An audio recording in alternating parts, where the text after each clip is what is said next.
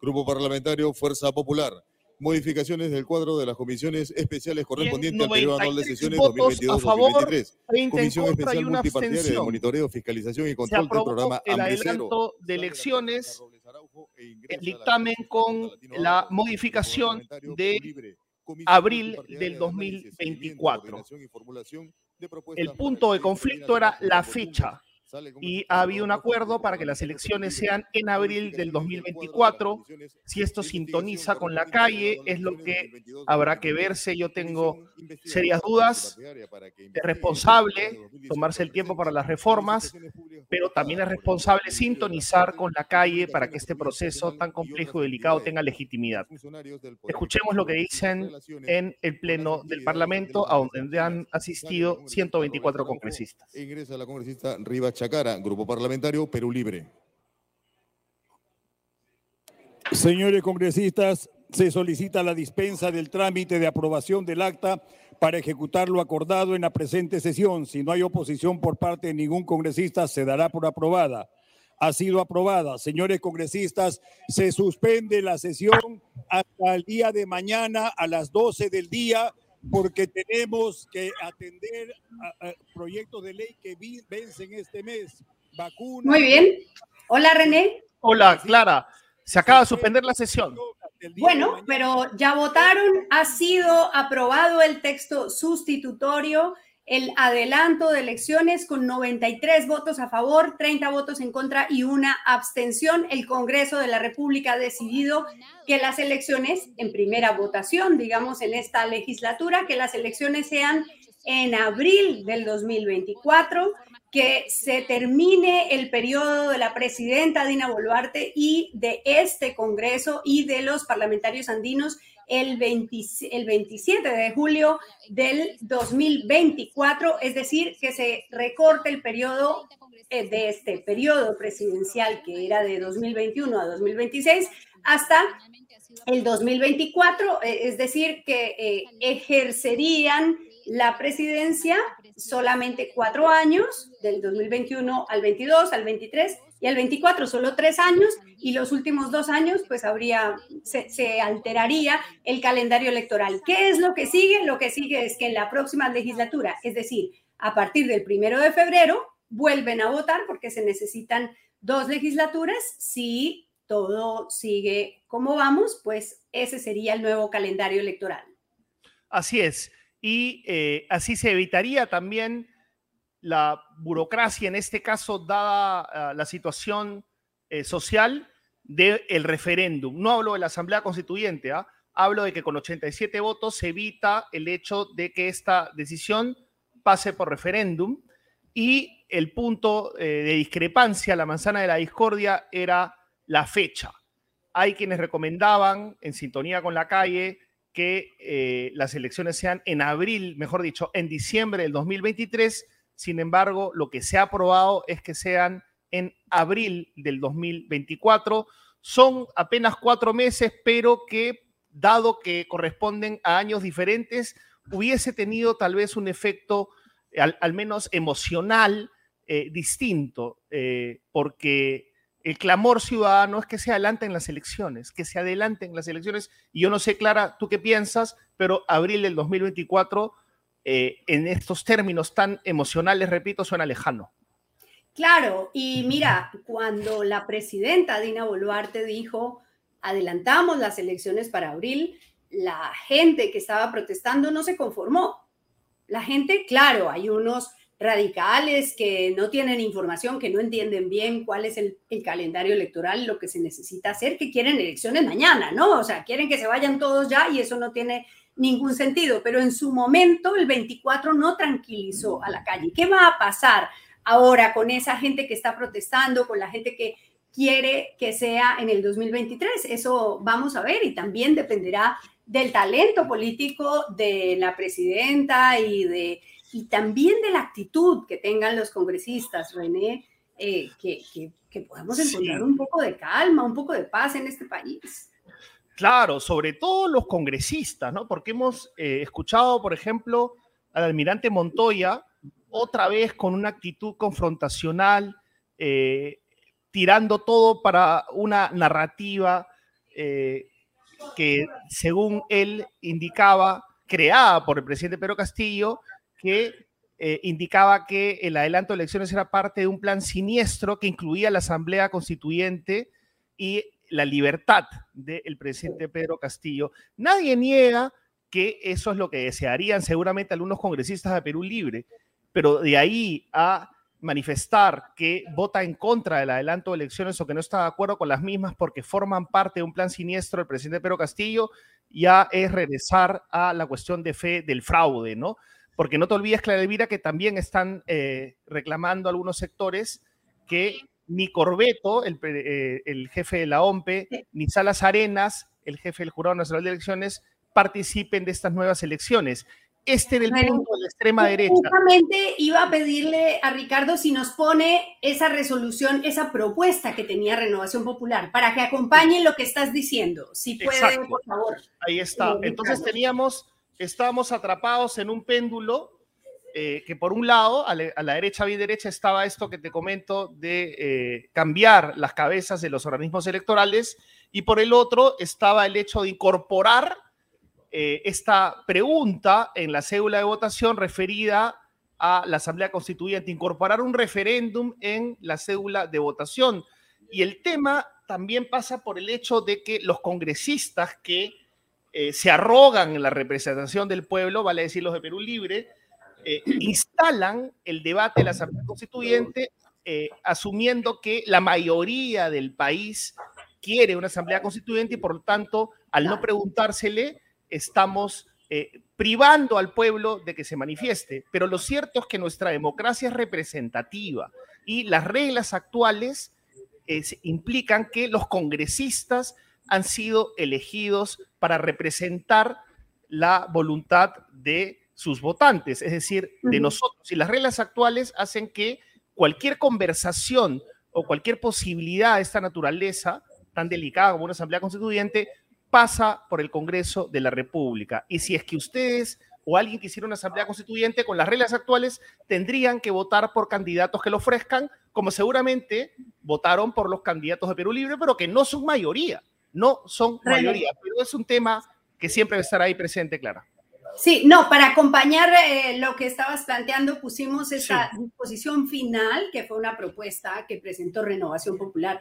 Nuestra desgracia son los radicales, de uno y de otro lado. Entonces, ¿qué dicen los señores de Renovación Popular? En medio de esta agitación, en medio de este problemón en el que estamos, ellos proponían extraordinariamente y por única vez, juntamente con la aprobación de la reforma constitucional para el adelanto de elecciones y recorte del periodo del mandato presidencial, congresal y del Parlamento andino, cesan en sus funciones todas las autoridades del sistema electoral, Jurado Nacional de Elecciones, OMPE y RENIEC. Por favor, o sea, ellos siguen con el discurso del fraude, de que Salas Arenas es el Partido Comunista Mundial y los otros son del Foro de Sao Paulo y que todos le ayudaron a Pedro Castillo a llegar a la presidencia y, y no ayudan con esa, con esa narrativa, no ayudan a que salgamos de este lío. De alguna manera hay que salir, la gente necesita vivir, necesita vivir en paz, necesita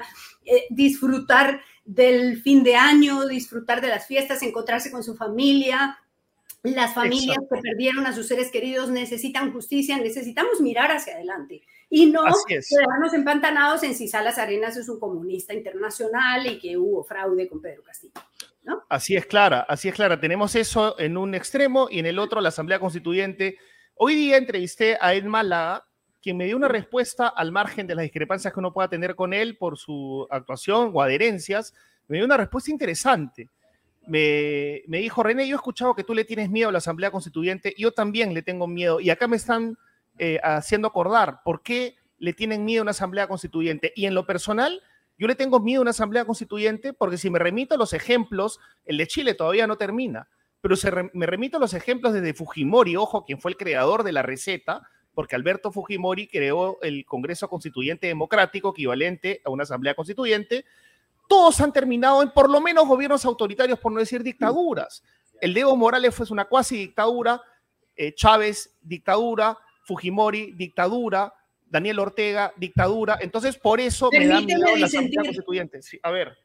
Permíteme disentir. Claro, claro. Primer ejemplo que has mencionado, Chile. Yo no estoy de acuerdo con la Asamblea Constituyente, pero también tengo que decir que en Chile, eh, que en donde hubo un alzamiento social que terminó, recuerden que eh, el presidente, entonces presidente Piñera dijo, estamos en guerra, como se está diciendo aquí. ¿Y qué pasó? Tuvo que ceder, se fueron a una asamblea constituyente y eso salió un Frankenstein atroz. Un Frankenstein que la sociedad chilena, que es bastante civilizada, votó, no, no queremos eso. ¿Y qué pasó? Ya acordaron, consensuaron un proyecto que hasta ahora no se conoce todo, pero está la gente diciendo, bueno, esto parece que tiene mucho más sentido y parece que va a ser una constitución más adecuada a los tiempos y más adecuada a una sociedad democrática. Entonces, primer punto, no parece ser que Chile camine hacia una dictadura. Ah, pero, pero ojo, ojo, ojo, Clara, que exceptúe a Chile de mi esquema, de mi narrativa. hablas de Chile y Venezuela, de Venezuela y Bolivia, y estoy de acuerdo contigo. Pero también y Fujimori. Y también está Colombia. Y Colombia hizo una constitución que es bastante buena, que ha tenido unos cambios, pero que reconoció derechos fundamentales, que reconoció la acción de tutela, que es la misma acción de amparo, que hizo que Colombia entrara en un camino distinto. Eran tiempos distintos, pero te quiero decir que la presidencia de esa Asamblea Nacional Constituyente estaban el ex jefe del M19 que se acababa de desmovilizar, el hijo de un expresidente de extrema derecha, que había sido un político conservador, Álvaro Gómez Hurtado, y un, y un eh, ex ministro liberal. Es decir, eh, hubo una posibilidad de consensos. Entonces, ¿quién estaba en el poder? Ahí ¿Quién estaba en el poder en Colombia? César presidente liberal. Entonces, ah, estoy contigo en que estamos en el momento constituyente. Yo creo que no. Creo que en esta en este eh, nivel de exacerbación de los ánimos, en esta radicalización, en medio de las protestas, sacar ahora el debate de la Asamblea Constituyente no tiene ningún sentido. No tiene. Así es. Tenemos que Tremendo. primero y luego vemos. Porque estamos muy, muy emotivos. las emociones están a flor de piel. Han muerto aproximadamente 30 compatriotas. Hay eh, decenas de policías heridos, también de bala, ojo. Y o eh, o dices que los policías son unos asesinos o dices que los que protestan son terroristas. Más o menos ese es el esquema bipolar, eh, binario que uno ve en las redes y también lo ve en el debate político. ¿Y quién mejor que el ex defensor del pueblo, Elvira, quien ya está con nosotros, Walter Albán, para ayudarnos a aterrizar, aterrizar estas reflexiones? ¿no? lo de la Asamblea Constituyente. Y ex ministro del Interior, dicho sea de paso. ¿Quién mejor que eh, alguien que haya ocupado esos cargos y cuya opinión siempre se basa en la lógica más allá que las ideologías, ¿no? Bueno, vamos con eh, Walter Albán, a quien le damos las buenas noches. ¿Cómo está? Buenas noches, René. Buenas noches, Clara Elvira. Gracias por la invitación. Y más que la lógica, diría la ética, valores. Ajá. Ok. Así es. Así, es. Yo, quisiera, René, si me permites empezar, porque, porque el doctor Albán es firmante de un comunicado eh, que emitieron los exdefensores del pueblo, y él fue defensor del pueblo, en defensa de la Defensoría. Y en este momento de radicalización, de crisis, la Defensoría ha demostrado que es fundamental, que es una institución fundamental para defender a los ciudadanos. ¿Por qué emitieron ese comunicado? Ha sido evidente que todo este tiempo ha estado en la mira de un sector importante del Congreso capturar la Defensoría como creen haber ya capturado el Tribunal Constitucional. Y para estos efectos han estado permanentemente atacando la gestión de Eliana Rebollar, la actual defensora en funciones. Eh, y creo más bien de que en estos últimos meses en que Eliana Rebollar ha asumido la conducción de la Defensoría, ella es una funcionaria eh, desde las primeras promociones junto al doctor Jorge Santiesteban de Noriega, que fue el primer defensor, ha hecho un trabajo encomiable con un equipo que la está acompañando porque es una institución comprometida con el país. Y últimamente se publicaron algunos titulares y circularon en redes ataques, como no, una vez más, de que eh, era Eliana Rebollar una pro-terrorista o que estaba la Defensoría defendiendo terroristas y que era tiempo de que el Congreso eligiera a quien debía reemplazarlo. Esto era inadmisible, esto era realmente, yo quisiera decirlo con todas sus palabras, repugnante. En consecuencia, eh, a pesar de que no estamos de acuerdo en todos los aspectos entre quienes hemos tenido la función de conducir la Defensoría del Pueblo, no fue nada difícil, y debo reconocer la iniciativa de la ex defensora Beatriz Merino, para eh, ponernos de acuerdo y sacar ese comunicado. Creo que muy pocas instituciones en el país pueden darse el lujo de que quienes han estado sucesivamente a cargo puedan ponerse de acuerdo en una situación tan delicada y respecto al compromiso de la institución que en este caso representa la Defensoría del Pueblo. Dale, Clara. Sí, eh, eh, el, punto es, eh, el ataque no viene solo del Congreso y de un sector de la derecha, porque recordemos que en campaña Pedro Castillo también había dicho, bueno, yo voy a acabar con la Defensoría del Pueblo. ¿Qué es lo que hace que les parezca a los autócratas, a los autoritarios, a los eh, extremos que la Defensoría del Pueblo no debería existir o que no debería ejercer su labor? Eh, muy buena pregunta, porque yo he sostenido, por ejemplo, mm, que durante la campaña Pedro Castillo y Perú Libre en general tenían la tesis de que había que desaparecer al Tribunal Constitucional y a la Defensoría del Pueblo. Eh, ¿Y qué es lo que tienen en el otro extremo? Más bien la idea de capturarlas. Entonces, no fue difícil llegar a que sumaran los votos suficientes, a pesar que para obtener el resultado necesitaban sumar votos. Muchos nos preguntábamos qué le pudo ofrecer eh, el Fujimorismo y la derecha en general dentro del Congreso a Perú Libre para que le dieran los votos necesarios y elegir a los miembros del Tribunal Constitucional. Eh, yo he sostenido siempre la tesis de que, entre otras cosas, el Ministerio de Salud, porque eh, fue echado del Ministerio de Salud el, conocido doctor eh, Agüita Racimada, ¿no es cierto?, Condori, y dejó a su segundo, lo cual era una burla para el propio Congreso y para el país, pero el Congreso no lo tocó, no lo tocó, y cuando ha caído meses después ha sido por eh, la denuncia que se hizo en un programa periodístico y que ya dio lugar a un escándalo que hizo que tuviera que ser removido, pero ¿quién lo reemplazó?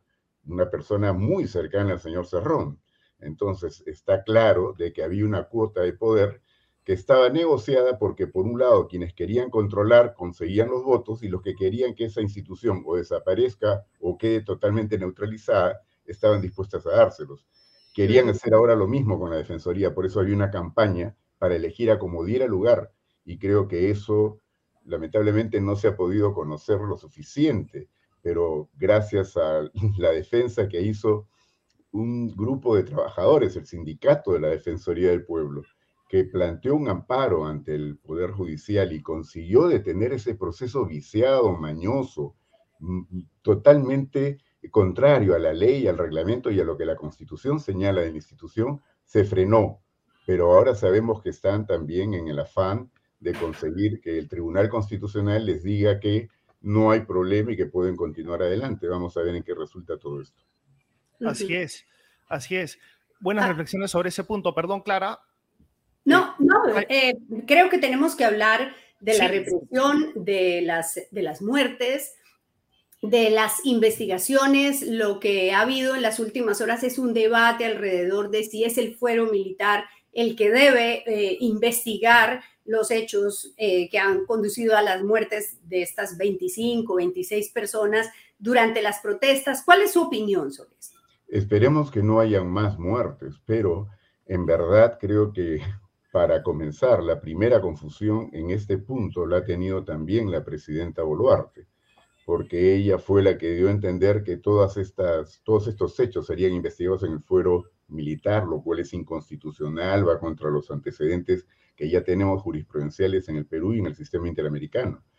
Eh, pero ahora ha salido un comunicado de precisamente el fuero privativo señalando que ellos no son competentes para ese juzgamiento, ellos solo ven delitos de función, no delitos comunes. Entonces ya el asunto por el momento ha quedado aclarado, pero lo que no se ha podido es explicar bajo qué circunstancias han muerto las personas que hasta el momento se han reportado. Y eso es lo que genera esta situación de desconcierto y también polémica, porque creo que como ustedes lo han señalado bien, hay quienes dicen que todos han sido asesinatos, todos han sido más bien eh, una actuación, eh, por supuesto, totalmente al margen de la ley de las fuerzas del orden, y hay quienes dicen todo lo contrario y que más bien debería aumentar la capacidad de fuego.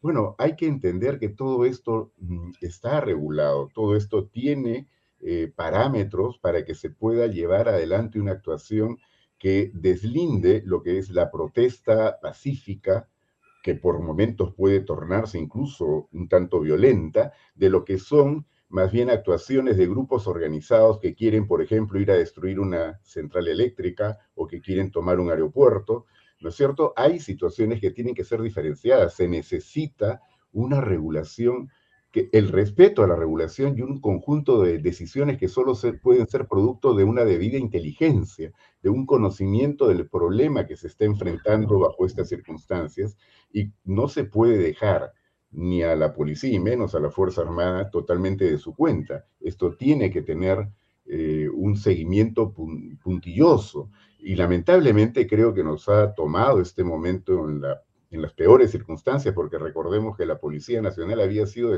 descabezada hace poco tiempo en función más bien de neutralizar la actuación del coronel Colchado para que no avancen las investigaciones contra el señor Castillo. El alto mando de la policía, hay incluso personas que habían salido de la policía por graves eh, faltas y hasta delitos, ¿no es cierto? Y que habían retornado en base a decisiones judiciales, a mi juicio, bastante discutibles, y que ahora están comandando la, institución.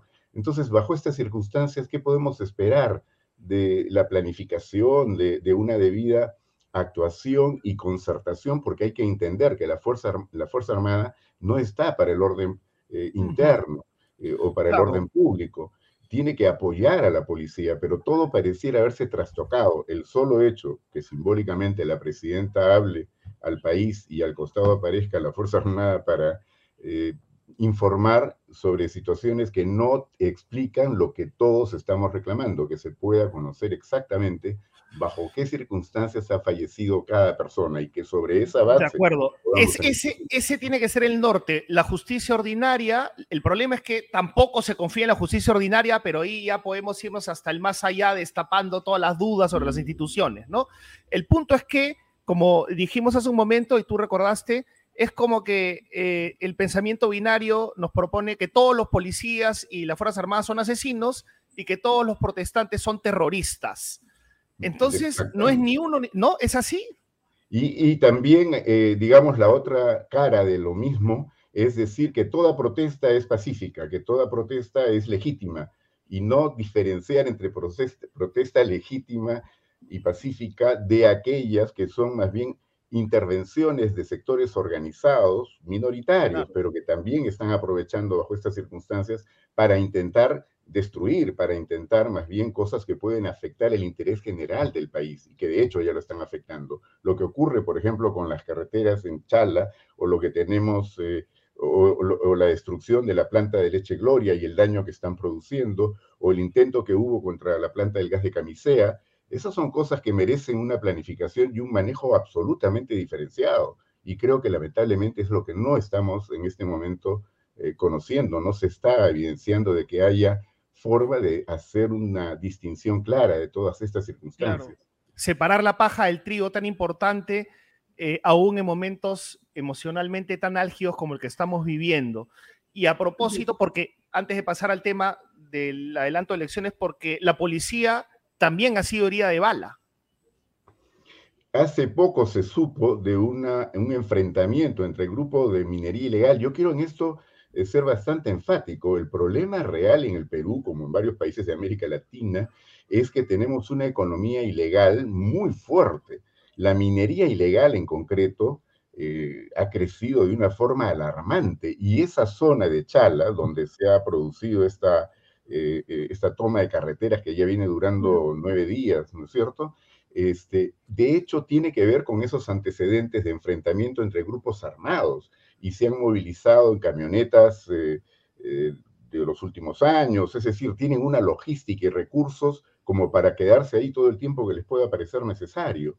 Y, y de ahí el Estado peruano hace rato que ha dejado de intervenir. Y yo diría que hay problemas por eso que se explican y vienen de mucho antes.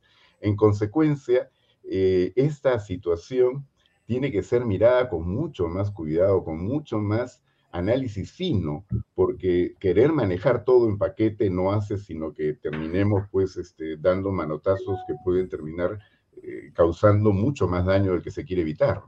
De acuerdo, de acuerdo completamente. Ahora, vamos a lo que se ha aprobado hoy. Eh, ¿qué le la primera pregunta tiene que ver con está relacionada con el clamor popular, interpretado en las encuestas, interpretado en lo que vemos en, los medios, bueno, no en todos, pero en, varios de ellos. ¿Cree que lo que se ha aprobado, sobre todo la fecha en la que se ha aprobado el adelanto de elecciones, abril del 2024, está bien tomando en cuenta la premura emotiva que reina en la calle?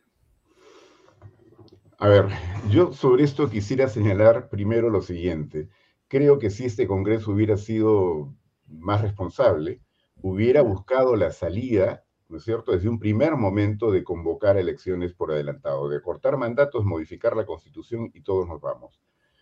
Eh, se ha producido esta circunstancia que a todos nos ha tomado de sorpresa del golpe del expresidente Castillo.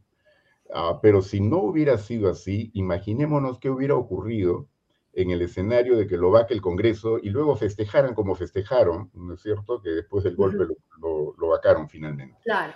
Eh, probablemente la reacción de la ciudadanía hubiera sido incluso peor de la que hemos conocido hasta este momento. O sea, un Congreso que pretende quedarse y que vaca al presidente solamente cuando su legitimidad está incluso en el subsuelo respecto al propio presidente, que aunque no era tan alta su aprobación, era bastante mejor que la que podía tener el Congreso. Entonces creo que ya hemos ido progresivamente eh, degradando la situación y generando problemas que ya va a ser muy difícil de poder resolver. Yo creo que el plazo del 2024 no es eh, irrazonable, no es algo en sí mismo negativo, pero en efecto la sensación de la ciudadanía venía siendo otra desde que se anunció como una suerte de rectificación al error craso que ya todos hemos señalado respecto al eh, primer anuncio de la presidenta Boluarte de quedarse hasta el 2026, yo decía, pero ¿qué costó decir que se adelantarían las elecciones en el plazo más breve para poder realizarlas de la manera que corresponde y no decir abril del 2024? Y eso fue más bien como que la gente sintió que era mandar esto a las calendas griegas y por eso eh, no parece que esto hubiera calmado los ánimos. Me preocupa, sinceramente, ahora de que eh, efectivamente el haber decidido que sea en abril de 2024 no sea ya una manera de frenar esta situación de incremento de la violencia y que pueda más bien eh, producirse un efecto contrario. Hubiera sido esperable, hubiera sido deseable que el Congreso atendiera más a esta situación y buscara, había forma de llegar a elecciones en el 2023. Eh, no en los primeros meses, pero sí hacia el final del año. Pero ya, ya vemos, o sea, se han utilizado todos los pretextos para decir de que no era todavía oportuno y ha habido gente hasta tan testaruda. Y, ojo que... El congresista Montoya que decía que ellos debían quedarse hasta el 2016 y que no tenían por qué reconocer. Claro, perdón, Clara, una, una, cosita, porque hasta Fuerza Popular, ¿no? Hasta Fuerza Popular hablaba de diciembre del 2023, ¿no? Claro, fueron los primeros. Ellos votaron en bancada, todos, a, favor del 2023. Bueno, 22, faltaron dos que, que, habría que ver por, qué no quisieron votar, pero eh, eh, de todas maneras, lo que sí efectivamente queda claro es que ha habido un cambio en Fuerza Popular, porque el congresista... ¿Nano Guerra García? Guerra García, ¿no es cierto? Este, es el que propuso hoy día una modificación para pasar a abril de 2024. Claro, tuvo que haber conciliado con los otros para, para lograr que pasaran. Probablemente es fruto de la conversación con, con los Avanza País, con los Renovación Popular, que estaban radicalizados en nada. Eh, pero creo que se ha aprobado por noventa y tantos votos, ¿no? Lo que querría decir que Avanza País probablemente se ha mantenido en no y también, por supuesto, Perú Libre.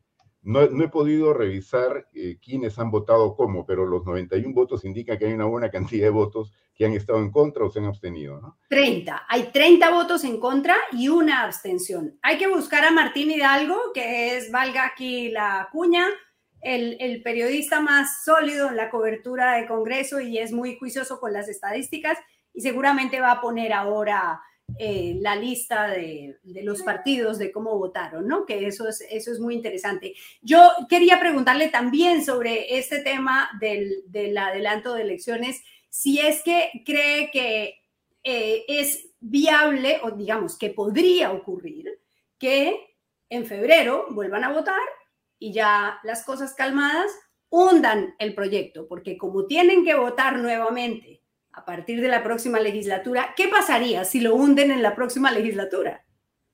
Todo cabe, Clara Elvira. Yo no puedo, por este Congreso, eh, no, no, puedo hacer una cuestión de confianza para en otros términos, ¿no? La verdad, eh, todo cabría. Yo hubiera incluso esperado que hubieran sido solo 66 votos y pudiéramos haber ido a un referéndum, ¿no? Y me parece que hubiera sido la mejor manera, porque confiar en este Congreso para que luego mantengan su palabra es bastante eh, difícil. Ahora, eh, esperemos que la situación calme, ¿no? Porque, como decíamos hace un momento, puede que esto ya no consiga el efecto que algunos creen que se iba a poder eh, llegar a, obtener. Pero eh, conversando esta tarde con otra persona que estaba preocupada por lo mismo, yo le decía, el Congreso tiene que entender que se tienen que ir de todas maneras. Eh, la cuestión es cómo se van a ir, por las buenas o por las malas. Y, el Congreso se está jugando esa segunda opción, que de pronto la situación social en el país no permita que se queden y ya ni siquiera les van a querer dar el margen de que puedan deliberar y votar. Así es, Walter, una última pregunta, la última. Eh, ¿Qué te parece la exigencia de que se vayan los jefes de los organismos electorales por parte de un sector de la política, claro? Francamente, una, una cosa necia, ¿no? Absurda. E, e, es el pretexto, por supuesto, era el pretexto para decir por qué no querían votar por recortar, pero eh, es evidente que, eso solo se puede sostener a partir de quienes todavía creen que en el Perú hubo fraude. Y, a estas alturas, eh, yo podría entender que alguna gente desinformada que ha creído en lo que pudo leer en redes sociales o de pronto eh, en lo que escuchaba de gente amiga, eh, piensa que sí pudo haberlo pero nadie que haya estudiado en serio el problema ya le da crédito a eso y es imperdonable que congresistas de la República y gente que se supone es preparada pretendan sostener tamanda, tamaña de ¿no? Así es, la, última, Clara, perdóname, esta... Ah, está sí, la última. Que tiene que ver ya con la Asamblea Constituyente, ¿no? Ese péndulo entre, vamos al otro extremo, la Asamblea Constituyente, pregúntenle al pueblo, ¿Por qué le temen preguntarle al pueblo? ¿Cómo vamos a salir de, la instalación de ese debate de manera permanente y recurrente por parte de un sector de la izquierda? Bueno, eso se ha convertido en una muletilla, ¿no? En varias ocasiones, cuando se le ha preguntado a la gente ya qué es lo que está mal en la Constitución, no han sabido sostener en qué puntos podrían plantear eh, modificaciones. Es evidente que la Constitución requiere modificaciones, pero hay que ir a eso en el momento oportuno. No son estas las circunstancias, donde además todas las encuestas indican que no es la mayoría de peruanos la que está buscando esa salida. Y quiero recordar que en el caso chileno, eh, lo que se hizo fue lo que tendríamos que hacer acá, es decir, primero modificar la constitución para crear la posibilidad de que esta constitución sea modificada por una asamblea constituyente porque tal como está hoy día redactada la Constitución, solo cabe que ésta sea modificada total o parcialmente de las dos formas que ya conocemos, 66 votos y un referéndum, o dos legislaturas ordinarias con 87 votos en cada una, como mínimo. No hay otra forma, entonces no se puede convocar directamente una asamblea constituyente y no deberían mentirle al país diciéndole que se puede consultar ahora para ver si la llamamos de, de una vez, ¿no? Muchas gracias, don Walter Albán. Gracias por eh, aclararnos todas nuestras dudas existenciales. las hemos compartido en todo caso. Y gracias las, hemos, las hemos compartido. Muchas gracias. ¿eh? Que, llegue la calma y felices fiestas. Ojalá y podamos tener esas fiestas en paz. Nunca mejor dicho que en este momento. Gracias. Así es, gracias. Vamos, Clara, ahora con Andrés Gómez de la Torre, un analista experto en seguridad, porque tenemos que ver eh, qué implicancias tienen los nombramientos que han pasado más caletas, pero que eh, en realidad son muy importantes, ¿no? Como el nuevo jefe de la DINI, el señor Juan Carlos Liendo, en reemplazo de Wilson Barrantes. No sé qué es mejor, es como elegir a alguien, eh, es como escoger entre eh, los asambleístas constituyentes eh, vinculados a Movadef con los profraude, ¿no? Que te ruquean todo.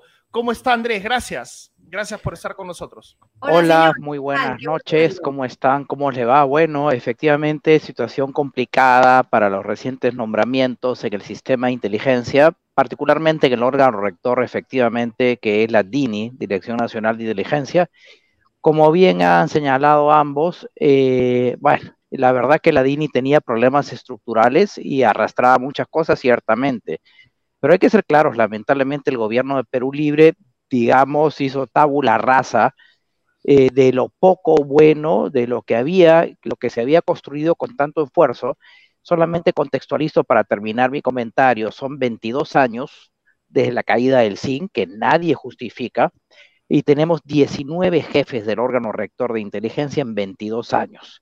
Entonces eso nos da un indicador de la gran inestabilidad que ha sufrido la Dirección Nacional de Inteligencia y que lamentablemente debo decir Perú Libre ha sido muy eficiente en cuanto a eh, desinstitucionalizar lo poco bueno que quedaba y que se había construido. Termino. El gobierno de Dina Boluarte recibe realmente, y no hay otra manera de decirlo, escombros de inteligencia. Escombros. Recibe escombros de inteligencia y nombra como jefe a un señor que en todas sus declaraciones, pues lo que dice es que aquí triunfó el comunismo internacional, que lo que hay es que las conexiones internacionales de Sendero Luminoso fueron las que llevaron al poder a Pedro Castillo. Y entonces no parece ser muy profesional su análisis y no parece que lo que va a llegar a la DINI sea una persona que va a dar unos análisis serios. ¿Y con quién trabajó, Clara? ¿Con quién trabajó en el Congreso? Pareciera haber sido colocado ni más ni menos que por el almirante Cueto y el almirante Montoya, porque era el asesor principal de la Comisión de Inteligencia. Es correcto, efectivamente. Eh, eh, para comenzar, a mí lo que me llama más bien la atención eh, de esta trama, primero hemos tenido personajes como el general Bobbio, como jefe de gabinete de asesores en Perú Libre, hemos tenido una semana espantosa del general Wilson Barrantes, yo no, ustedes conocen muy bien, no voy a hacer mayores comentarios sobre las posiciones tan polémicas y las declaraciones realmente incendiarias que han tenido a ambos personajes. Eh, y además por los puestos que han tenido, mucho más tiempo el general Bobbio, por cierto, que además ha sido ministro de Defensa, el último ministro de Defensa del Perú Librismo, y efectivamente yo creo que eh, la velocidad de los hechos, la vorágine de los hechos, entiendo que hubo muchos candidatos para asumir la Dirección Nacional de Inteligencia, creo que la presidenta eh, Boluarte eh, ha em, probablemente tenido que mm, eh, hacer una evaluación muy rápida.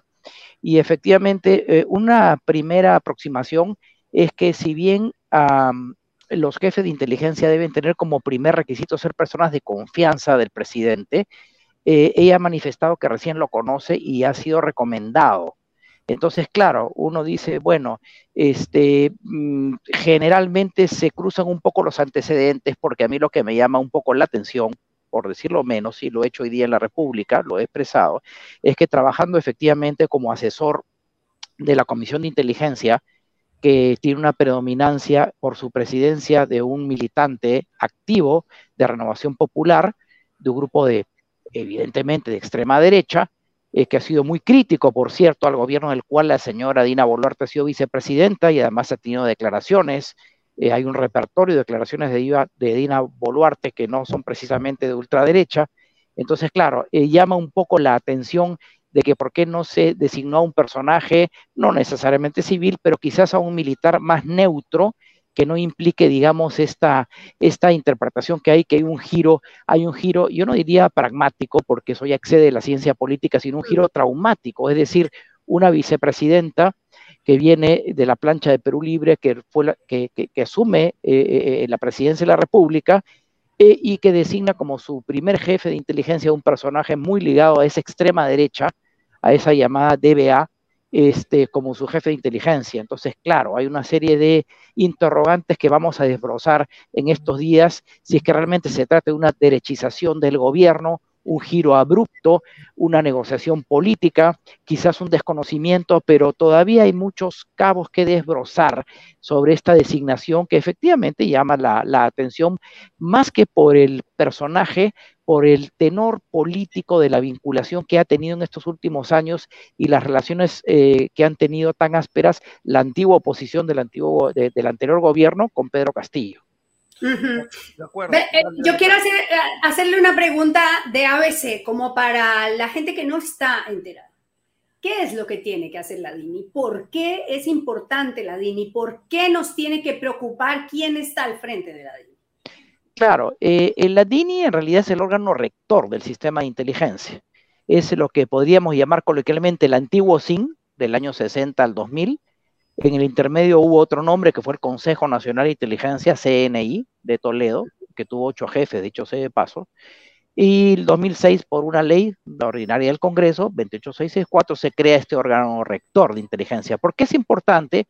Porque este es la cabeza del sistema, elabora un plan de inteligencia nacional con amenazas, coordina, informa al presidente, pero un gran problema que hemos tenido en los últimos años es que lamentablemente este órgano, este órgano rector ha caído en la política, ha caído en minucias operativas, tácticas, eh, y ha caído pues en un manoseo político a partir del cual, por ejemplo, en los últimos meses tenemos una cantidad impresionante de denuncias que indican no solo su pérdida de neutralidad política, sino lo que ha sido denominado por algunos periodistas como la caja chica porque, del gobierno porque dispone de gastos reservados, recursos especiales.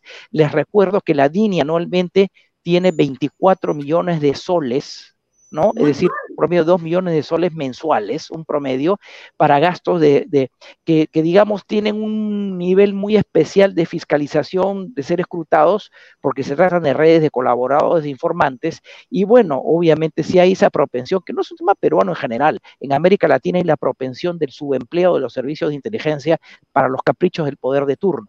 Entonces había que ser muy cuidadoso esto es un gobierno tan débil como el de Dina Boluarte, porque evidentemente que es débil porque no tiene ni para empezar una sólida representación parlamentaria, de elegir muy bien a quién la va a proveer de información estratégica. Entonces, claro, quedan muchos cabos sueltos que yo pienso que en los días, según la conformación del futuro gabinete, vamos a ver qué pasa, ¿no? porque efectivamente Renovación Popular es un partido, pues, digamos, que está en las antípodas de los antecedentes que ha venido eh, desarrollando su función vicepresidencial la actual mandataria Dina Boluarte. Claro, es pasar de un extremo al otro, no es como pasar de alguien vinculado al Movadef a alguien vinculado a Montesinos. Eh, yo te diría algo más todavía, René, es, es, pasar del Movadef, recuerda los amplios vínculos que tiene Renovación Popular con a los partidos de derecha ultraconservadores y los nexos que tiene, eh, por ejemplo, con los países de, los partidos de la ultraderecha europea, ¿no? Orbán en eh, Hungría, Justicia y Ley en Polonia, Meloni y Matteo Salvini en Italia, Vox, ¿no? Vox eh, de Santiago Abascal, eh, estas derechas eh, eh, ultristas de, Trump, de Steve Bannon, tienen una propensión muy cercana al antiguo gobierno de Bolsonaro. hace un exacto, un, exacto, un, curso, un culto a Olavo de Carvalho, este, este famoso ideólogo eh, de Bolsonaro. Entonces, claro, uno dice, por un lado está el Movadef, pero por el otro lado hay una derecha que está alineada con estos grupos tan radicales de, ni siquiera, es la derecha de la derecha, digamos, ¿no? Entonces llama la atención que una persona como el recientemente designado, tan vinculado a un partido que hoy día es la que representa la extrema derecha, porque no es un partido social cristiano, centro, centro, centro, de hecho es un partido extrema derecha, entonces, ¿a qué ha obedecido, digamos, eh, esta, Ahora, ¿tú a qué crees, Andrés? ¿Tú crees que eso es como que ha sido Renovación Popular quien le ha ofrecido contactos con los militares para darle cierta paz y que estamos, como dicen algunos críticos, ante un gobierno cívico-militar? No tanto, eh, René, a un gobierno cívico-militar, pero creo que este, algo hay en, la relación que tú has mencionado, porque han habido eh, coincidentemente algunas declaraciones del líder de Renovación Popular en el sentido que visitará a la presidenta Boluarte, le ha dado su apoyo, hay algunos indicadores.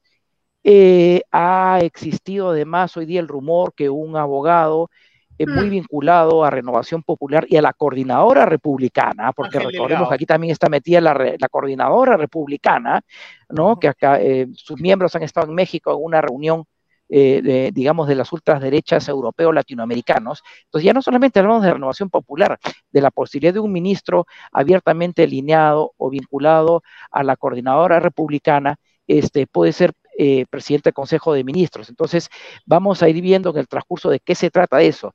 Yo te decía, acá no veo, eh, si esto se, se consolida, no es un giro eh, un giro pragmático en el nivel de ciencia política, sino es un giro traumático de pasar, como tú dices, René, de un Movadef por un lado a una derecha extrema asociada con estos movimientos ya fundamentalistas de la, de la, de la, de, la, de la Europa, de la Europa actual.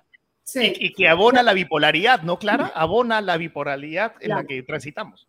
La radicalización. Yo quiero preguntarle, porque sé que usted conoce muy bien todo el tema de, de defensa, de seguridad nacional, y quiero preguntarle por la decisión política que se ha tomado de sacar a la fuerza pública a la calle, a contener las protestas, de quién es eh, a la larga la responsabilidad de lo que pueda pasar con una fuerza pública que entiendo yo está entrenada para disparar y que termina en esta coyuntura pues respondiendo por 25, 26 muertos.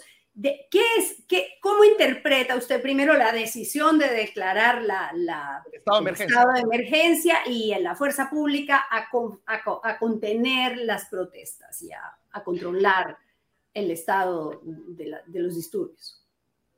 Bueno, para comenzar era evidente que no había, digamos, mucha salida. Yo creo que se justifica el estado de emergencia porque realmente estábamos en, una, en un estado, digamos, muy grave. Eh, aquí no había que ser, digamos, un gran analista de inteligencia para intuir esa, esa especie de profecía que hizo el ministro Salas, ustedes la recuerdan hace un mes y medio, ¿no? Si el presidente Castillo es vacado, acá vendrá una convulsión social.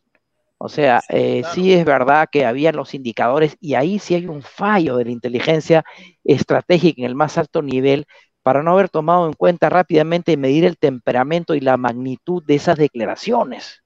Entonces acá tenemos un primer escenario a partir del cual creo que la presidenta lo primero que ha debido eh, tener de una DINI, por cierto, muy retaseada, o por lo menos de sus eh, nexos y sus esquemas de información, es saber a lo que se enfrentaba. Porque creo que el viernes ella estaba muy contenta, muy feliz, había eh, asumido la presidencia, pero se le vino esta vorágine de acontecimientos, se demoró mucho en elegir a su jefe de inteligencia, este, el uh, saliente jefe de la NIDI nombrado por Castillo ha estado prácticamente eh, 10 días, 10 días había un estado, digamos, de, indecisión muy, muy, muy, muy, este, muy notorio en inteligencia. Entonces hay un déficit de asesoramiento. Entiendo yo que también es la velocidad de los acontecimientos, pero bueno, creo que se ha apoyado inicialmente un poco en la Fuerza Armada, en la Fuerza Policial. Eh, sin duda que yo he visto a un ministro eh, de Defensa, hay que reconocerlo, Alberto Tarola, un poco más proactivo me pareció que la presidencia del Consejo de Ministros estuvo muy poco, mi opinión personal, muy poco a la altura de las circunstancias. Creo que fue uno, de los puntos, digamos, criticables del gobierno, un PCM mucho más proactivo. Se procedió algo muy importante de lo que se, se, ha manifestado en la línea. Se procedió a cambiar al, viceministro de Gestión Territorial para generar este, e, este tema de lo que es el diálogo y la conflictividad. Un poco tarde, pero se hizo entonces creo que la velocidad de los acontecimientos ha, que, hecho que la presidenta haya tenido que, ir a la mano de lo más inmediato, de lo que está para apagar el incendio, Y efectivamente se ha apoyado en la Fuerza Armada, pero también aparentemente se habría apoyado en estos sectores mucho más conservadores de esta derecha, que tiene también un fuerte componente militar. Ojo, no todos los militares pero no son de derecha. En el ejército también hay antaurismo, hay velasquismo, hay velasquismo, hay, humanismo, pero se ha apoyado quizás en los sectores, digamos, más de derecha que le podían eh, representar un apoyo ante la velocidad de los acontecimientos. Claro, si es temporal o no, lo veremos con la elección del próximo presidente del Consejo de Ministros, ¿no? Exactamente, René, y un detalle adicional, porque aparentemente eh, el posible candidato, eh, que ya sabemos quién es, que es un abogado vinculado, gran amigo, por cierto, que tengo mayor los respetos a la coordinadora republicana, habría pedido también la remoción, eh, habría pedido condiciones de remoción de hasta cuatro ministros. Entonces, eh, si esto es así, habría que ver cuál es el perfil y cómo queda también Alberto Otárola, porque Alberto Otárola, recordar que es un abogado, que fue ministro de Humala y, y, además fue viceministro de Toledo haciendo una reforma muy civil con Aurelio Loré de Mola de ministro.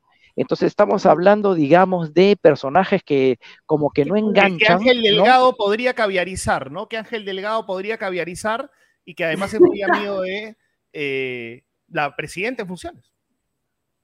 Claro, o sea, es decir, habría que, eh, como tú bien dices, habría que analizar muy bien los pasos que se van tanto en la designación como en los cambios para ya afirmar que efectivamente es un giro traumático y que efectivamente se ha pasado de un extremo a otro extremo en la conducción del Estado.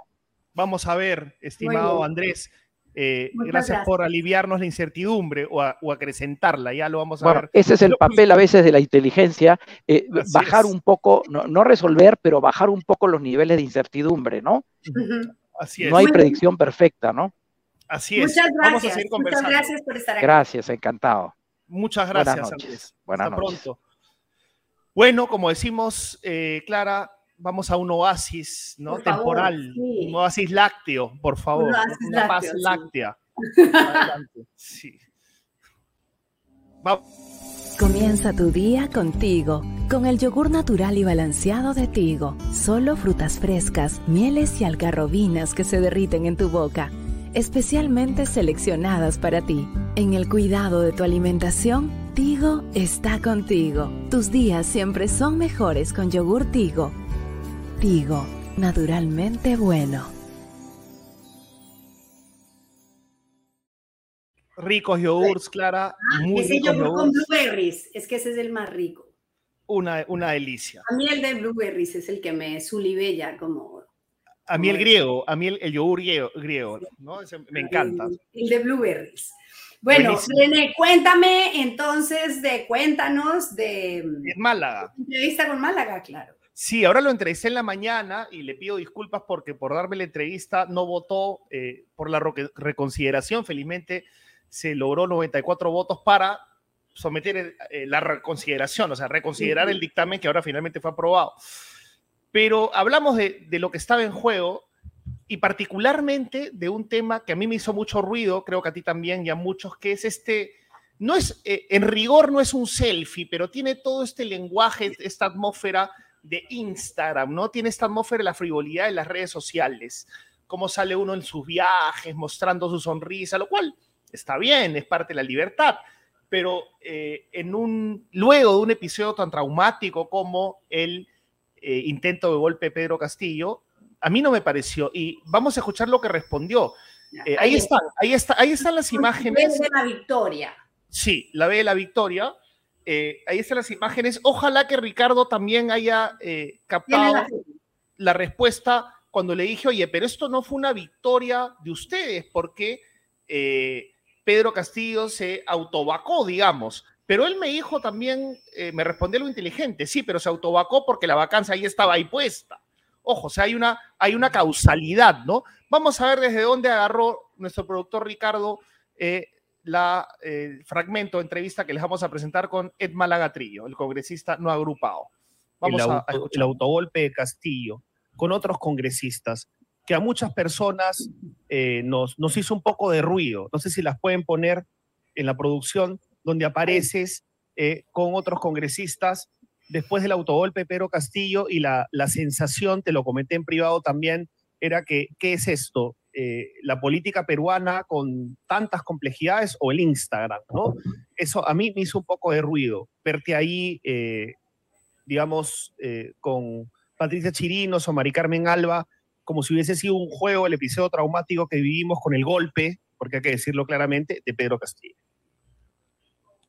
Mira, René, yo respeto las sensibilidades y pido disculpas a quien se sienta ofendido al respecto, pero también me parece importante decir de que estamos en una cultura de la cancelación en la que por un like, y tú lo has vivido, por un like, por una foto, por un comentario, de pronto se desprenden conclusiones apresuradas sobre tu carácter, sobre tu espíritu democrático, sobre tu posición ideológica.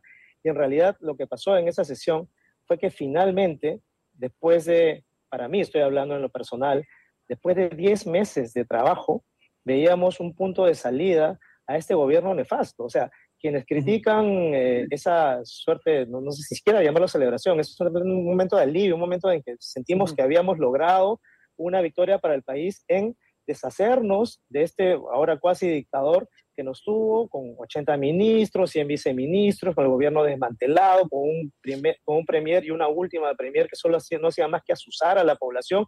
Entonces, no olvidemos qué cosa es lo que estaba en juego en ese momento y qué cosa se logró. En política hay victorias y hay derrotas. Eh, algunas, por supuesto, pueden considerarse eh, decisivas para el futuro del país, otras pueden ser quizás trivializadas por la opinión pública, pero para mí en lo personal, eso fue una victoria para el país y por eso yo, yo me sentí Claro, lo que pasa es que podría, podría parecer que, claro, que te atribuiste eh, la caída de Castillo, ¿no? Digamos, o, o, el Congreso se atribuyó la caída de Castillo, digamos y no, no es que haya caído por él mismo. Bueno, pero a, ver, si no hubiese sido por el trabajo constante de presión de la moción de vacancia, no se hubiese dado ese momento en el cual el presidente decidió tomar erróneamente eh, el control del Estado. O sea, no, tampoco hay que ser mezquinos. Y, o sea, el Congreso hizo su trabajo. El Congreso en algún momento presentó dos mociones de vacancia que no prosperaron. Esta llegó al punto de poner al presidente, de arrinconar al presidente para que tome esa decisión. Entonces, finalmente, de acuerdo. momento hay, hay, hay causa-efectos, causalidad. Hay causa-efecto, así es. No, no es la te Tengo que cortarte la, porque, que Bueno, cortarte porque ya van a votar la reconsideración. Bueno, ¿qué te parece, Clara? Bueno, me parece que lo de la autocrítica lo del mea culpa no existe, ese es como español arcaico en el Perú, ¿no? O sea, es como, ah, si se sintieron incómodos, si se sintieron ofendidos, ¿no? Claro, es, y, es, complicado. Y la foto así no es Instagram, pues, o sea. No, es que, es que ellos sintieron que ganaron, porque el bien superior que ellos buscaban era que Castillo estuviera fuera, sin entender que ellos no ganaron solo que Castillo perdió. ¿No? O sea, Castillo perdió, pero Pero, pero ojo, dice, dice que rinconaron, dice que lo rinconaron, lo cual también es verdad, ¿no? Lo arrinconaron. Claro, lo arrinconaron y llevaron al país a esta situación.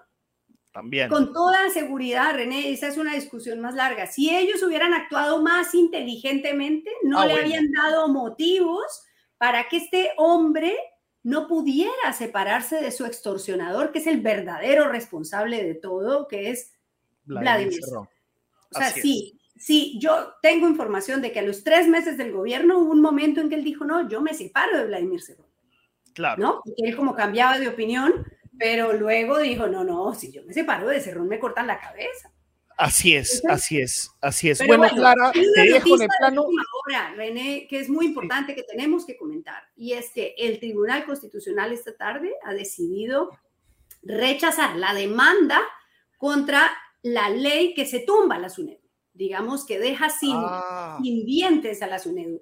La demanda, ustedes recordarán, fue presentada por un número de congresistas contra la ley 31520 que restablece, la ley esta restablece la autonomía universitaria, volvemos a los tiempos de la Asamblea Nacional de Rectores.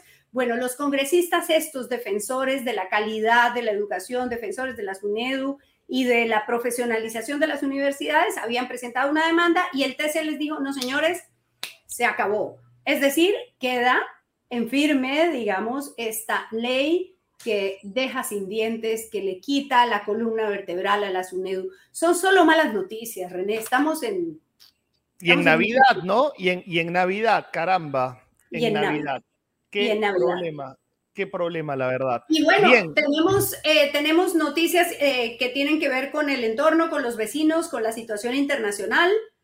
Así es, Clara. Te dejo, te dejo con el analista Ramiro Escobar, hasta donde entiendo, hasta donde nos ha informado nuestro productor Ricardo. Ya está. Yo me tengo que retirar, tengo un compromiso ineludible que tiene que ver con nuestro trabajo y eh, te dejo, lo dejo a Ramiro en buenas manos. Gracias. Y a todos ustedes, a todos ustedes, amigos y amigas epicéntricos y epicéntricas. Gracias. Gracias, René. Bueno, pues lo que ha ocurrido hoy es que la Cancillería ha tomado una decisión, una decisión doble. Por un lado, aceptó mm, darle el salvoconducto a Lilia Paredes, la esposa del golpista expresidente Pedro Castillo, y a sus hijos para que se vayan a México y, se acojan al asilo político que ya le concedió el gobierno de México del presidente Andrés, Manuel López Obrador.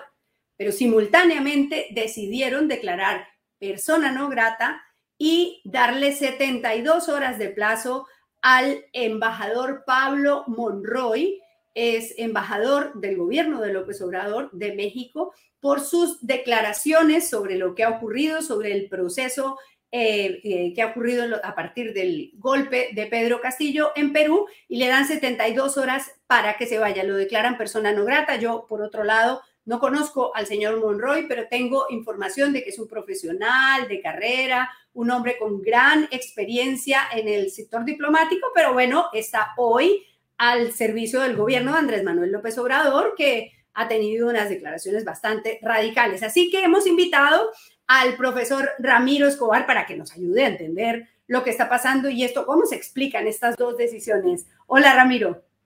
Hola, Clara Elvira, un gusto eh, verte y escucharte y un saludo a los televidentes de Epicentro. Muy bien, muchas gracias.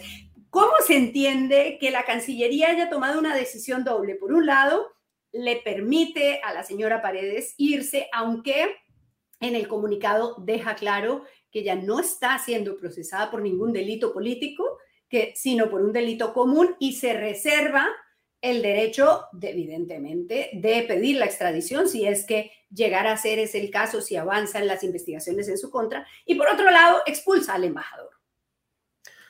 Bueno, que esto es algo así como jugar a dos bandas, ¿no? En realidad la Convención de Caracas de 1954 es, que, es una convención de asilo, ojo, esto es muy distinto a un venezolano que viene acá, por ejemplo, y pide refugio, es una figura distinta. La convención de asilo se hace porque había muchos perseguidos políticos en la década del 50, entre ellos hay La Torre años atrás y como tú sabes, estuve cinco años en la embajada colombiana aquí en Lima.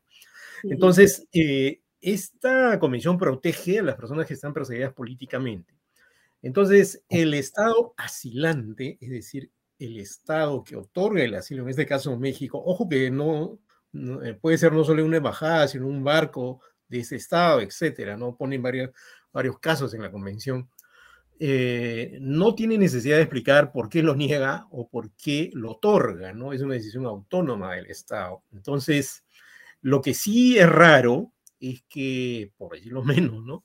Es que habitualmente es, es, la persona perseguida o supuestamente perseguida la que pide el asilo y no es el presidente el que está diciendo, vengan acá, los vamos a asilar.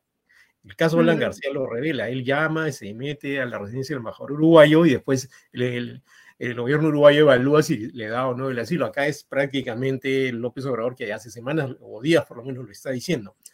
La Cancillería al otorgar el salvoconducto está cumpliendo con la convención, pero se reserva como... No podría, no podría negarse según esta convención. Sería muy complicado, muy complicado porque creo que una vez que le han otorgado el asilo, ya que el Estado asilante le otorga el asilo, el Estado territorial tiene que otorgarle salvoconducto. Si no se lo otorgara, las eh, relaciones con México se enrarecerían aún más de lo que están. Pero simultáneamente, como era prácticamente imposible negarle salvoconducto, ya que le otorgaron el asilo, entonces la otra reacción ha sido eh, eh, declarar persona non grata al embajador Monroy. A mí me parece esto lamentable, Clara Elvira, porque es complicar unas relaciones que históricamente han sido muy cercanas, ¿no? Y tengo la impresión, no lo sé, pero intuyo que puede ser así, que en la propia Cancillería mexicana debe haber preocupación, porque esta es una decisión empujada básicamente por, el presidente, ¿no? y además tratando de convencer a otros presidentes de la región, entre ellos a, Gustavo Petro, a, Alberto Fernández y a Luis Arce. Yo lo esperaba de México y Bolivia, pero no de Colombia y Argentina.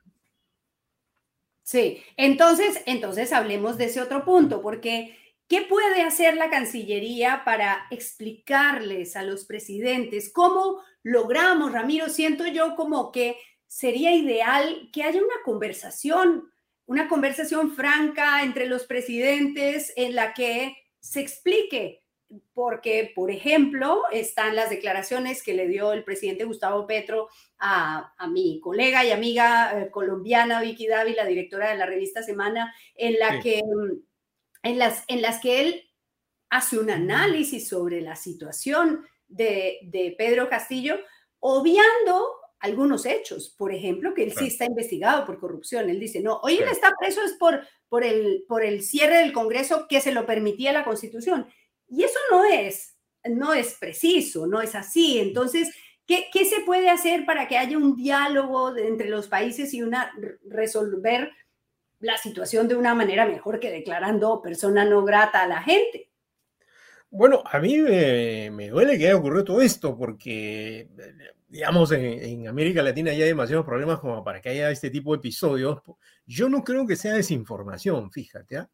porque hay un argumento central en el comunicado que emiten los cuatro países, ¿no? Y es que eh, desde el comienzo se le ha querido atacar al expresidente Castillo porque no, las élites no eh, permitían que una persona como él estuviera en la presidencia. Yo ese argumento lo reconozco sin ningún problema y es algo que yo he dicho en más de una entrevista y me parece penoso, hasta escandaloso lo que se hacía con él, incluso antes de que ganara, e incluso ahora, ¿no? Utilizando el argumento racista o clasista para aplastarlo políticamente. Sin embargo, si uno solo pone el foco en eso, efectivamente borra el mapa, como yo digo, una columna que va a salir mañana en la República, algo que es más grave o tan grave como eso, y es la corrupción, ¿no? Y la corrupción, ojo, afecta a los más pobres. Es robarle a la gente, no es robarle al Estado solamente. Y la ineficacia también eh, afecta a los más pobres. Entonces, no ver esa parte, esa parte, sacar del mapa ese gran problema, ¿no? Me parece que no es justo. Y encima el intento de golpe de Estado es incluso, yo diría, a mí, por ejemplo, en Argentina había golpes de Estado muy sangrientos, ¿no? ¿Y cómo vas a aceptar a un señor que intenta hacer lo que hizo Alberto Fujimori el 5 de abril del 92? Imposible. Imposible.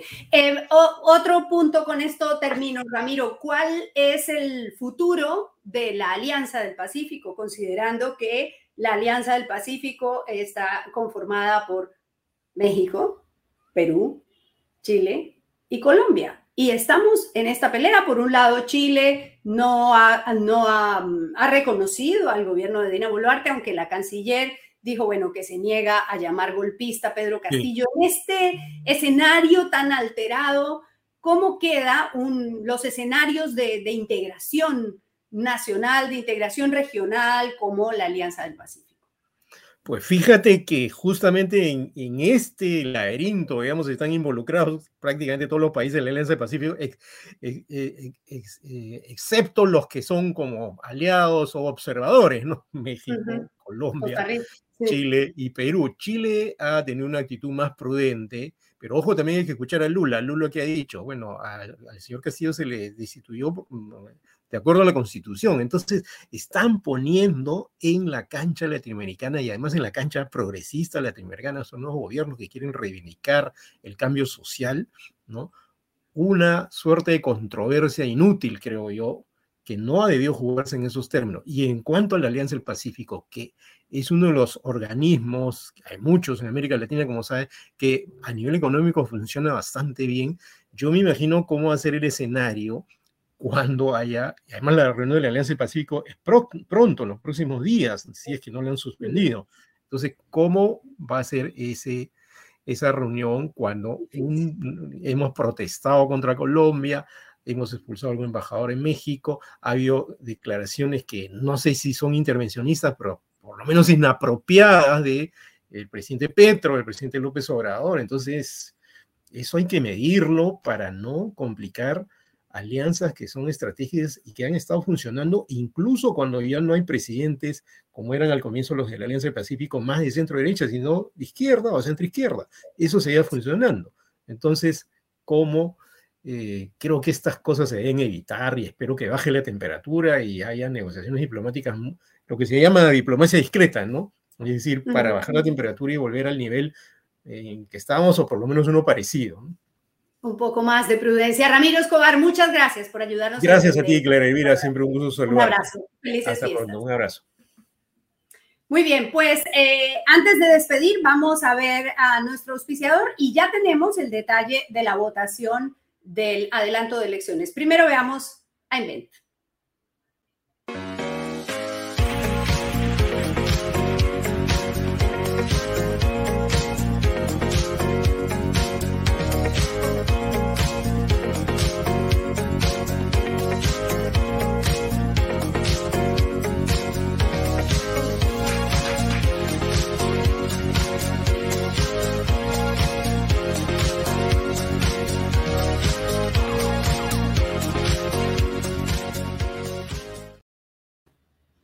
Muy bien, pues les dije hace un momento que el periodista más juicioso con el tema de la estadística y de la información sobre lo que ocurre en el Congreso es Martín Hidalgo. Y bueno, aquí está el gráfico que ha publicado en, em, en sus redes sociales sobre cómo votaron las bancadas. Miren qué interesante. Fuerza Popular, 24 integrantes, 24 a favor del adelanto de elecciones para abril del 2024. Perú Libre, 15 integrantes 14 en contra. La izquierda, el partido de Pedro Castillo, sigue en, sus 13, quedándose que no quieren adelanto de elecciones. Acción Popular, 14 integrantes, 12 a favor y uno en abstención. Ese es el voto en abstención. Eh, APP, Alianza para el Progreso, 10, 10 a favor. El bloque magisterial se dividió por la mitad, 10, 5 a favor, 5 en contra. Avanza País, 9 a favor, Renovación Popular, 5 a favor y 4 en contra. Ellos siguen peleando porque se vayan los órganos electorales y supongo que esa es la manera de, quedarse un ratico más, que está bonito. Integridad y Desarrollo, 6 integrantes, 5 a favor, 1 en contra. Somos Perú, 6 integrantes, 5 a favor, solamente votaron 5. Perú Democrático, 5, eh, 1 uno a favor, 3 en contra. Cambio Democrático Juntos por el Perú 5, 4 a favor, 1 en contra. Perú Bicentenario 5, 4 a favor, 1 en contra. Podemos 4, 3 a favor. Y los no agrupados son 8, votaron 6 a favor y 1 en contra. Estos son los datos. Hay que ver qué pasa en febrero, porque en febrero también todo puede cambiar. Y también, ya para despedirme, tengo que decirles que es un poco doloroso leer los comentarios que están poniendo en el chat. Eh, nosotros somos muy felices de que nos sigan, nos gusta que haya democracia, que haya eh, libertad de expresión, pero no con insultos, por favor. Decirle a la gente terruca, asno y puta que me están diciendo a mí es ofensivo e innecesario. Estamos encantados de que entren al chat, estamos encantados de que nos sigan, pero con un poquito de respeto, que no, no funciona así, así no vamos a llegar a ninguna parte. Les agradezco mucho que nos hayan acompañado esta noche. A ver, Ricardo, ponme el teléfono y hacemos momento teletienda. Eh, ustedes saben que se pueden suscribir a Epicentro. Ahí está el código QR y nuestro teléfono para el YAPE es 955-101-558. Gracias, gracias a todos de corazón por acompañarnos. Una feliz noche y nos vemos el jueves.